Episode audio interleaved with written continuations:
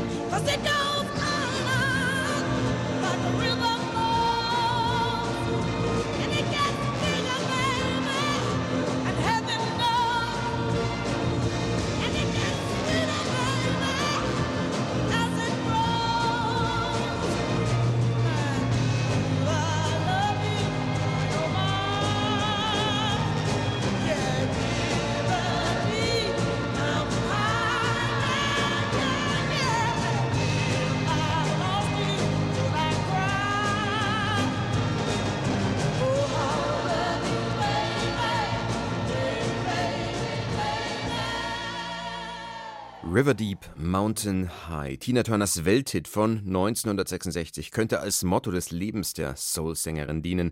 Abgrundtief und Gipfelhoch könnte man etwas freier übersetzen, ist auch das Leben dieses außergewöhnlichen Musikstars verlaufen. Gestern nun ist Tina Turner nach langer Krankheit in Küssnacht in der Schweiz gestorben. Sie war 83 Jahre alt und im Studio ist mein Kollege, der Musikjournalist Markus Meyer. Schönen guten Morgen, Markus. Hallo. Ja, also Tina Turner kam aus dem Süden der USA, aus einem Kaff namens, das wissen wir alle, Nutbush. Was gibt's über die Anfänge des Weltstars dort zu sagen? Ja, im Süden der USA ist nicht nur die Musik härter, direkter und echter, unverfälschter als anderswo. Hier herrscht auch ein anderes raues gesellschaftliches Klima als im Rest der USA. Und in diesem Klima ist Tina Turner in ärmlichen, familiär schwierigen Verhältnissen aufgewachsen. Sie beschreibt ja die Enge in Nutbush City Limits, einem Song, einem Hit, den wir alle kennen. Da hat sie auch den Text geschrieben. A Church House, Chin House, Schoolhouse, Outhouse, singt sie da. Und da steckt der ganze Horror der Normalität drin in diesem Text. Und die Art und Weise, wie Tina Turner das singt, da wird deutlich, das habe ich erlebt, da komme ich her, aber das habe ich abgeschüttelt, da bin ich raus, da stehe ich drüber. Mhm. Gelernt hat sie diese Art von Gesang natürlich in der Kirche, im Gospelgesang. Die Übertreibung, das Ausagieren von Emotionen beim Singen, wie das schwarze Amerika das entwickelt hat, ja, entwickelt hat müssen, um zu überleben, lässt sich nicht nur in Bezug auf Gott, auf den Himmel und die Erlösung anwenden. Das kann auch für irdische Güter, Lüste und für die Sinnlichkeit und Erot gelten. Und diese zweite Interpretation hat dann Tina Turner die ja eigentlich Anne May Bullock heißt, mit ihrem Ehemann Ike Turner zelebriert. Sehr virtuos und gekonnt, muss man sagen. Das war Rhythm and Blues aus dem Süden der USA, verschwitzt, heiß, sexy und stampfend. Aber bei Tina Turner war klar, dass sie diese Projektionsfläche der Black Magic Woman immer sehr bewusst gegeben hat.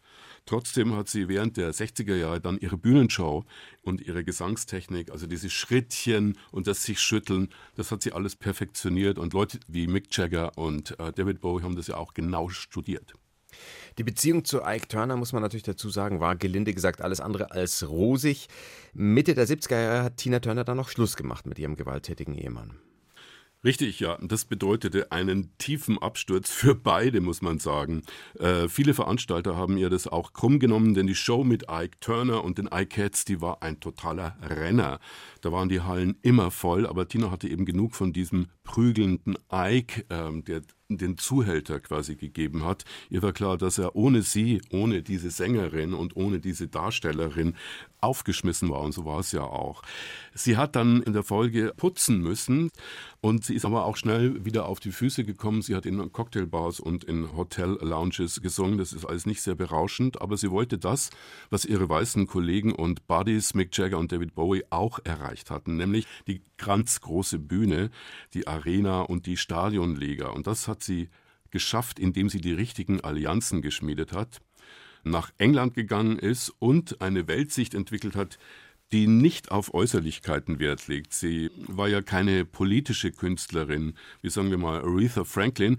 Tina Turner wurde Buddhistin, also leer werden von allem Lehren, den Schein durchschauen und sie hat sich mit dem Manager Roger Davis zusammengetan, einem Australier, der später auch Joe Cocker unter seine Fittiche nahm und in London hat sie dann mit jungen Synthie-Poppern wie Heaven 17 zusammengearbeitet. Mark Knopfler von Dire Straits hatte noch Private Dancer übrig, eine Ballade über eine Strip-Tänzerin und die wurde zum Signature-Song dieser Ära für Tina Turner, die eben live konnte. Sie konnte diese neuen Songs in fantastischen Konzerten präsentieren. Sie war eine Showkanone, ein Kraftwerk auf der Bühne, was von dem weißen Mainstream-Publikum, das dann dahin strömte, überaus gutiert wurde. Aber sie war, du hast gesagt, keine politische Künstlerin, aber ihre Songs und ihre Bühnenpräsentation, die war zumindest popfeministisch aufgeladen, oder? Kann man so sagen? Ja, in den 80er Jahren war natürlich Feminismus noch ein Unwort. Also Madonna hat mal gesagt, ich bin keine Feministin, aber meine Songs sind feministisch. Das musste sie so sagen, weil eben Feminismus so unsexy war. Ich glaube, dass die Art, wie sich Tina Turner präsentiert hat, äh, wie sie eben diese Black Magic Woman gegeben hat, deutlich gezeigt hat, dass da ein doppelter Boden in der Aufführung und in ihrem Gesang steckt. Da ist immer dieses Ich gebe euch, was ihr wollt, was manchmal auch wild und ungebremst daherkommt, aber immer sehr kontrolliert war bei ihr. Und wenn man sie mit Janis Joplin vergleicht, dann hat sich Tina Turner nie so nackig gemacht, wie das Janis Joplin gemacht hat. Es war immer Show. Gleichzeitig war immer klar, dass sie bei Ike Turner das Opfer häuslicher Gewalt war. Und von dem hat sie sich befreit. Das hatte immer etwas Doppelbödiges bei ihr, der Gesang wie die Show. Gestorben ist sie in Küsnacht in der Schweiz, wo sie zuletzt lange gelebt hat mit ihrem deutschen Ehemann. Warum ist sie nie zurück nach USA? Ich glaube, sie hat genug gehabt von den Diskriminierungen, von dem Rassismus, der in den USA immer noch herrscht. Sie wurde ja 1939 geboren, das heißt, sie hat ja die Segregation im Süden der USA noch voll mitbekommen. Auch wenn sie später mit Ike in Kalifornien lebte, sie wollte, glaube ich, frei von dieser Vergangenheit sein, sie einfach abschütteln. So wie sie das in Nutbush City Limits besingt. Das war zum Tod von Tina Turner Markus Meyer. Vielen Dank. Sehr gern.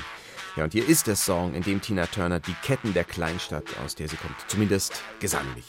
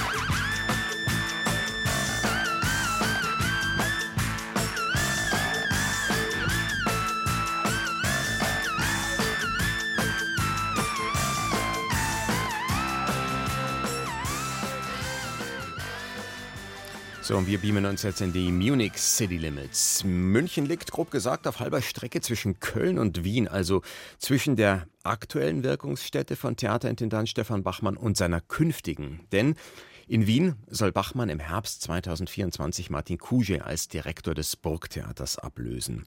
In München aber hat der 56-jährige Schweizer jetzt als Regiegast einen literarischen Stoff inszeniert, der dorthin gehört wie in keine andere Stadt. Leon Feuchtwangers Schlüsselroman Der Erfolg, entstanden zwischen 1927 und 30. Ein Gesellschaftswimmelbild, in dem fiktive Wiedergänger historischer Figuren von Erich Ludendorff bis Adolf Hitler, Bert Brecht bis Karl Valentin und auch Feuchtwanger selbst unter anderen Namen, aber mit vertrauten Persönlichkeitsmerkmalen auftreten. Ob es Stefan Bachmann gelungen ist, den 900 Seiten Roman in einen gut zweistündigen Theaterabend zu übersetzen, erfahren Sie von Sven Ricklefs. Sie halten München für eine kleinbürgerliche Stadt. München! Mit seiner halbbäuerischen Bevölkerung ist das gegebene Zentrum einer kleinbürgerlichen Diktatur. Dass sich die Stadt München, seine Heimatstadt, tatsächlich einmal als Keimzelle einer wahrhaften Diktatur entpuppen würde, daran glaubte der linksliberale Weltbürger und Jude Leon Feuchtwanger lange Zeit nicht wirklich. Und trotzdem schrieb er diesen hellsichtigen Roman mit dem Titel Erfolg, der den heraufdreuenden Faschismus durch alle Gesellschaftsschichten kriechen sah. Dabei folgte er seinem groß angelegten Figurenpanorama tief hinein in die Abgründe von Kleingeistigkeit, Provinzialismus und einem Hass auf die Moderne und alles Fremde. Wir wollen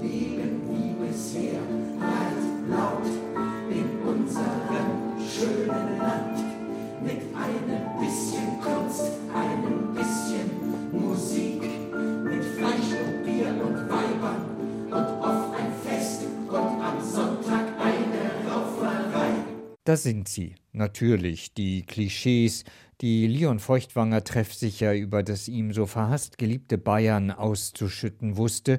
Und die der Regisseur Stefan Bachmann nun in seiner Romantheatralisierung im Münchner Residenztheater einer Art Revue-Chor in den Mund legt, zu dem sich das zehnköpfige Ensemble immer mal wieder zusammenfindet. Überhaupt ist das Personal in dieser Version drastisch zusammengeschnurrt. Von den fast 100 Figuren bei Feuchtwanger sind hier gerade einmal 14 übrig geblieben, wie sonst auch soll man einen 900 Seiten Roman in 150 Theaterminuten packen. Ausgangspunkt ist zwar auch weiterhin der fiktive Justizfall um den der bayerischen Regierung unliebsamen Museumsdirektor Martin Krüger, den man in einem Meineidsprozess hinter Gitter zu bringen weiß. Und auch seine Freundin und spätere Ehefrau Johanna Krein versucht weiterhin auf ihrer Odyssee durch die Gesellschaft ihrem Mann beizustehen. Doch scheint der Fall Stefan Bachmann eher als Rahmung gedient zu haben, um in einer Art groteskem Kaleidoskop ein Figurenpanorama aufzufächern, in dem das Gedankengut der wahrhaft Deutschen, wie die Nationalsozialistische Partei bei Feuchtwanger heißt, auf fruchtbaren Boden fällt. Der Abend ist gebaut wie eine Nummernrevue, in der die Handlung nur noch als lockerer Faden zu verfolgen ist und für die sowohl Stummfilm als auch Kabarett Pate gestanden zu haben scheinen. So drücken sich die Figuren mit ihren stark geschminkten Gesichtern mal zu Menschenclustern zusammen, mal hangeln sie sich mit expressiv ausladenden Gesten an Wänden entlang oder treffen sich im neblig kalten Licht hochhalsiger Straßenlaternen, die im Bühnenrund vorbeifahren. Dabei swingt die Live-Musik lässig zwischen Charleston und bayerischem Tanzboden.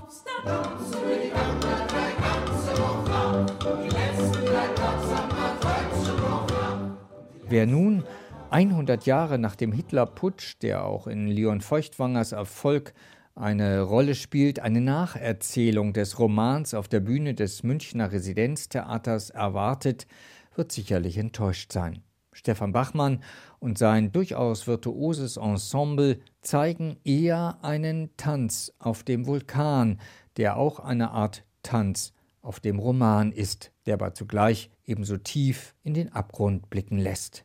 Leon Feuchtwangers München-Roman Der Erfolg am Residenztheater. Im Buch gibt es eine berühmte Passage über Altbayern, in der der Autor Land und Leute wie folgt charakterisiert. Wir hören kurz einen Ausschnitt aus der Bayern 2 Lesung von 2008 mit Percy Adlon. Die Bewohner des Landes Altbayern waren seit alten Zeiten Ackerbauern, städtefeindlich. Sie liebten ihren Boden. Sie waren zäh und kräftig, scharf im Schauen, schwach im Urteil. Sie brauchten nicht viel. Was sie hatten, hielten sie mit Händen, Zähnen, Füßen fest. Langsam, träg vom Denken, nicht willens für die Zukunft zu schuften, hingen sie an behaglich derbem Genuss. Sie liebten das Gestern, waren zufrieden mit dem Heute, hassten das Morgen. Leon Feuchtwanger über die Bewohner des Landes Altbayern und frage jetzt an einen, der sich von Berufswegen auch gut auskennt mit Land und Leuten. Knapp 100 Jahre ist diese Charakterisierung alt. Trifft sie auch heute noch den ein oder anderen Punkt? Ich glaube nicht mehr ganz so wie früher, weil damals war Bayern ja so sehr agrarisch. Und das ist es ja schon lange nicht mehr. Also das ist ja inzwischen ein Hightech-Standort mit ganz anderem Personal. Ich glaube, es wird immer noch in der Ideologie, ein Großteil davon unter dem Sammelbegriff mir sagt mir verkündet. Aber ob es das tatsächlich noch gibt, das wage ich zu bezweifeln. Zu Gast in der Bayern 2 Kulturwelt. Wahrscheinlich muss ich ihn gar nicht vorstellen, weil ihn eh die meisten an der Stimme erkannt haben. Allerdings ist es nicht ganz einfach, weil er ist am Handy, weil er verschnupft zu Hause sitzt. Aber man erkennt ihn doch. Christoph Süß, Moderator der BR-Fernsehsendung Quer. Schönen guten Morgen. Guten Morgen. Ja, seit 25 Jahren gibt es Quer. Heute eine Sonderausgabe abends im BR-Fernsehen. Erstmal, inwieweit würden Sie sagen, dass der große Erfolg von Quer beim bayerischen Fernsehpublikum auch daran liegt, dass man eben eine große Kenntnis von Mentalität und Menschenschlag in Bayern mitbringt? Hm, ich bin nicht sicher. Ich glaube, wir haben uns immer gegen das Klischee positioniert. Also wir haben das immer benutzt, da haben Sie vollkommen recht, wir haben das Klischee immer verwendet, um dann sozusagen ein bisschen gegen die Normalität zu argumentieren. Und das bringt mich auch so ein bisschen auf die Idee, dass möglicherweise gar nicht mehr alle diese Lederhosigkeit des Bayerischen so glauben. Sie haben vorhin von den Klischees gesprochen. Ein Klischee, das immer auch einen wahren Kern irgendwie hat, ist, dass das bayerische Fernsehen so dieses eher konservative Image hat, vor allem auch in der Anfangsphase noch von Quer. Und Teil des Erfolgs war sicher, dass viele Zuschauerinnen und Zuschauer eine Sendung wie Quer dem BR nicht zugetraut haben und gesagt haben, ganz schön frech für den BR, die waren positiv überrascht. Bei anderen kam das vielleicht weniger gut an. Was waren denn die größten Widerstände, mit denen die Sendung zu kämpfen hatte? Zu Beginn mussten wir erstmal gegen uns selbst kämpfen, weil wir gar nicht genau gewusst haben, was wir da machen. Wir haben ja ganz lange Zeit gehabt, uns zu finden, weil das, was da rausgekommen ist, das war zwar von Anfang an der Plan, aber wir wussten gar nicht, dass das der Plan ist. Wir haben uns so peu à peu dahin getastet zusammen mit dem Publikum.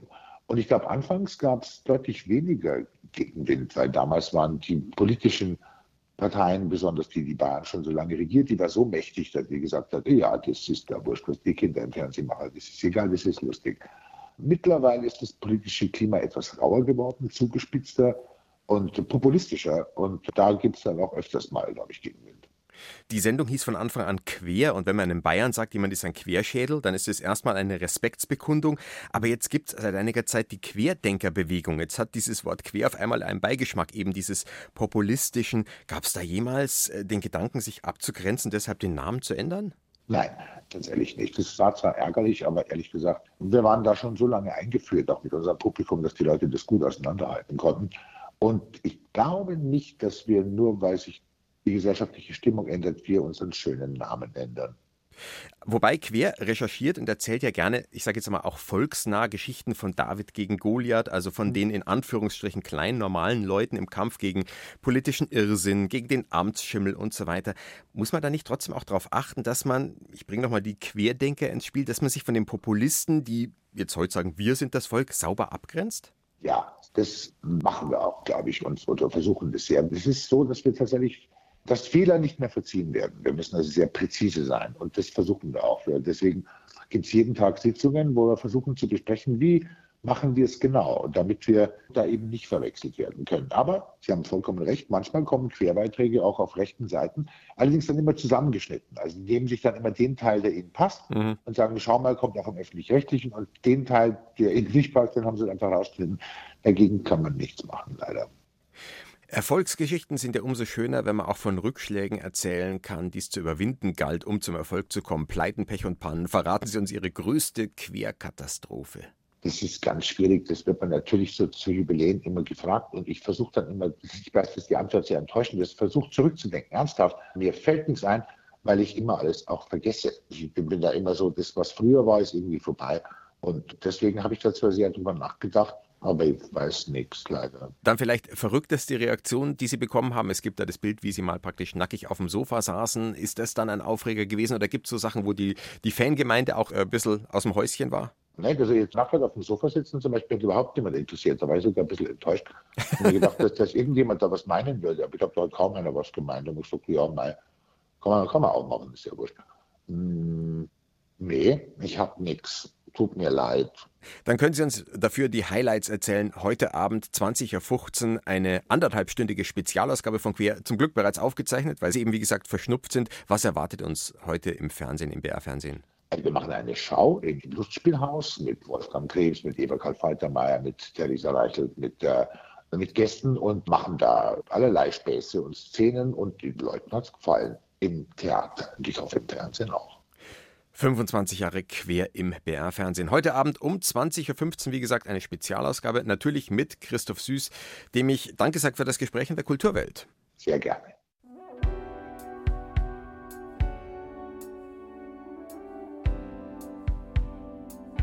Jetzt mit einem der größten Hits von Tina Turner, dem schon erwähnten Titelsong ihres Comeback-Albums von 1984, Private Dancer.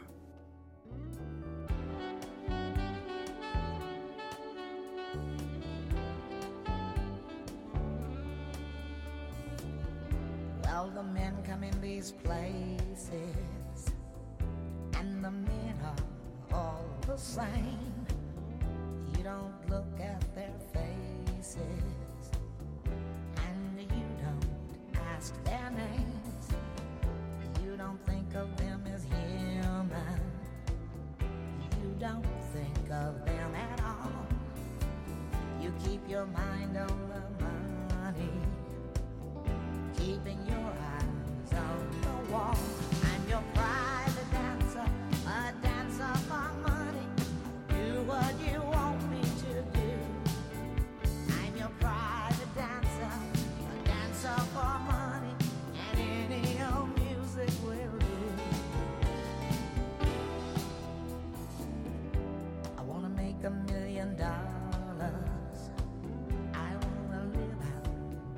little sea.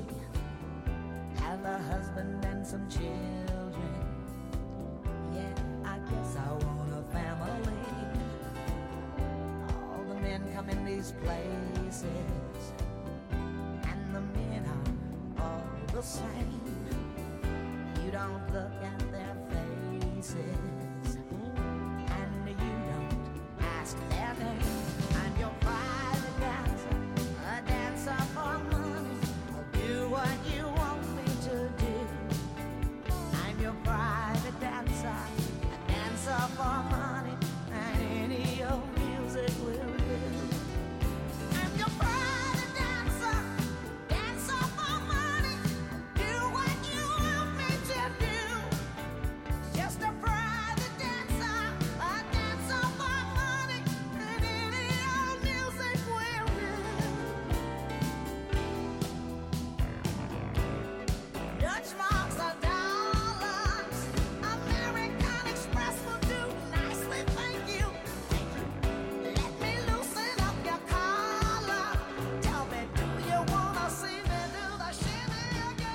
Vergessen Sie Nemo, den kleinen Anemonenfisch, der im Animationsabenteuer Findet Nemo Fischern ins Netz geht. Die Suche seiner Familie und Freunde nach ihm, das ist ein Kinderspiel gegen das verzweifelte Bemühen von Mark Halliard, einen noch lebenden, gemeinen Lumpfisch aufzuspüren.